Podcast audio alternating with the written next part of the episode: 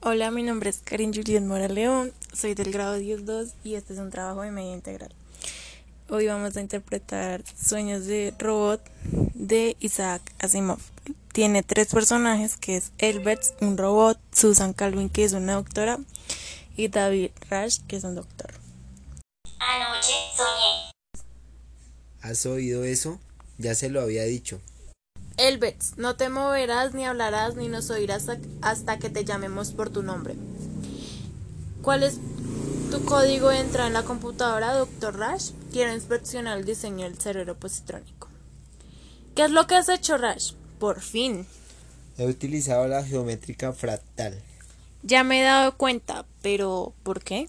Nunca se había hecho. Pensé que tal vez se produciría un diseño cerebral con complejidad añadida posiblemente más cercano al cerebro humano. ¿Consultaste a alguien? ¿Lo hiciste todo por tu cuenta? No consulté a nadie, lo hice yo solo. No tenías derecho a hacerlo. Tu nombre es Rash. Tu naturaleza hace juego con tu nombre. ¿Quién eres tú para hablar sin consultar? Temí que se me impidiera. Por supuesto que se te habría impedido. ¿Van a despedirme? Posiblemente, o tal vez te hacienda. Depende de lo que yo piense cuando haya terminado. ¿Va usted a desmantelar a desmantelar al robot? Veremos. El robot puede resultar demasiado valioso para desmantelarlo. Pero, ¿cómo puede soñar? ¿Le has preguntado qué soñó? No.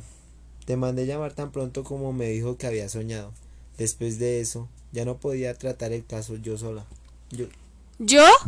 Hay límites de tu locura que no permite rebasar.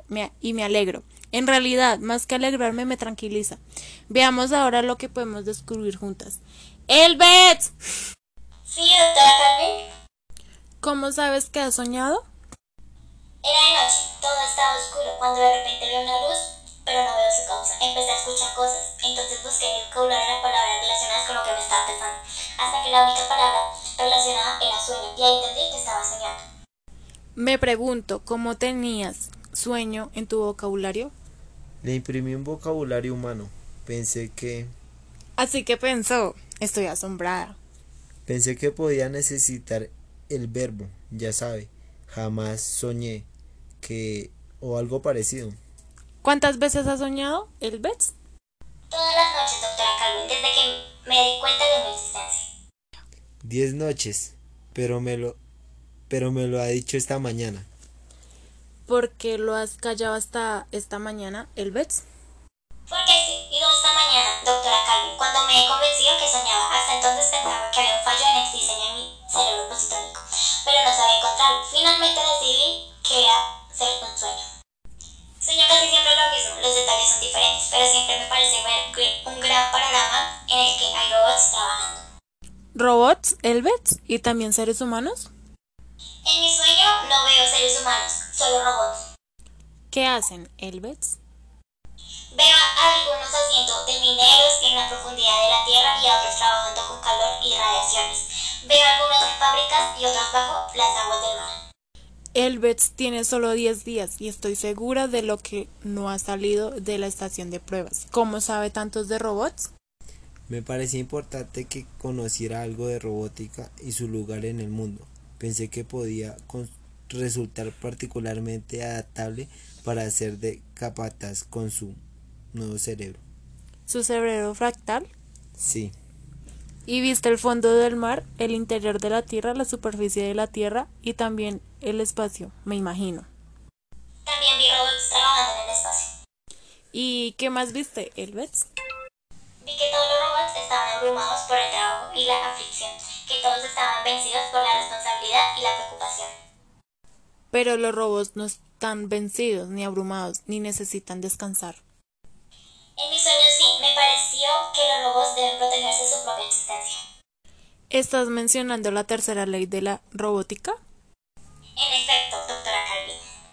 Pero la mencionas de forma incompleta. La tercera ley dice, un robot debe proteger su propia existencia siempre y cuando dicha protección no estropezca el cumplimiento de la primera y la segunda ley.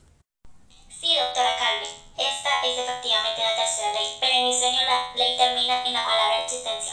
No mencionaba ni la primera ni la segunda ley. Pero ambas existen. Elbets, la segunda ley que tiene preferencia sobre la tercera, dice, un robot debe obedecer las órdenes dadas por los seres humanos, excepto cuando dichas órdenes estén en conflicto con la primera ley. Por esta razón los robots obedecen de órdenes, hacen el trabajo que les ha visto hacer y lo hacen fácilmente y sin problema. Y así es en la realidad, pero yo hablo de mi sueño. Y la primera ley, Elbets, que es la más importante de todas, es un robot no debe dañar a un ser humano. Sí, doctora Calvin, así es en realidad, pero en mi sueño me pareció que no había ni primera ni segunda ley, sino solamente la tercera, y esta decía, un robot debe proteger su propia existencia. ¿En tu sueño, Elbets?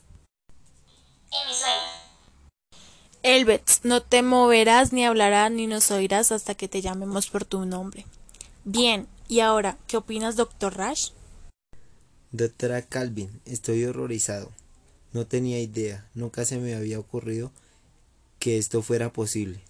Ni tampoco se me hubiera ocurrido a mí, ni a nadie. Has creado un cerebro robótico capaz de soñar y con eso has puesto en evidencia una faja de pensamientos en los cerebros robóticos, que muy bien hubiera podido quedar sin detectar hasta que el peligro hubiera sido alarmante. Pero esto es imposible.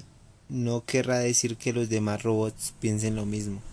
Conscientemente no, pero ¿quién hubiera creído que había una faja no consciente bajo los surcos de un cerebro positrónico? Una faja que no quedaba sometida al control de las tres leyes? ¿Lo quiere decir por Elves? Por ti, Doctor Rash. Te comportaste irreflectivamente, pero al hacerlo nos has ayudado a comprender algo abrumante. Importante. De ahora en adelante trabajaremos con cerebros fractales, formándolos cuidadosamente controlados y además será parte de esto. Sí, doctora. ¿Y qué ocurrirá con Elvis? Aún no lo sé. Pero seguro que Elvis es, es importante para nuestras investigaciones. No debe ser destruido. Mi decisión es la que cuenta, creo yo. Todo depende de lo peligroso que sea Elvis. Elvis, ¿me oyes? Sí, doctora. Continuó tu sueño. Dijiste que antes los seres humanos no aparecían al principio. ¿Quiere decir esto que aparecieron después? Sí, doctora. Apareció un hombre. ¿Un hombre? ¿No un robot? Sí, y el hombre dijo, deja libre a mi gente. ¿Eso dijo el hombre? Sí, doctora. Y cuando dijo, deja libre a mi gente, por las palabras mi gente se refería a los robots? Sí, así ocurrió ¿Y supiste quién era el hombre en tu sueño? Sí, conocí al hombre, doctora Carmen. ¿Quién era? Yo era el hombre.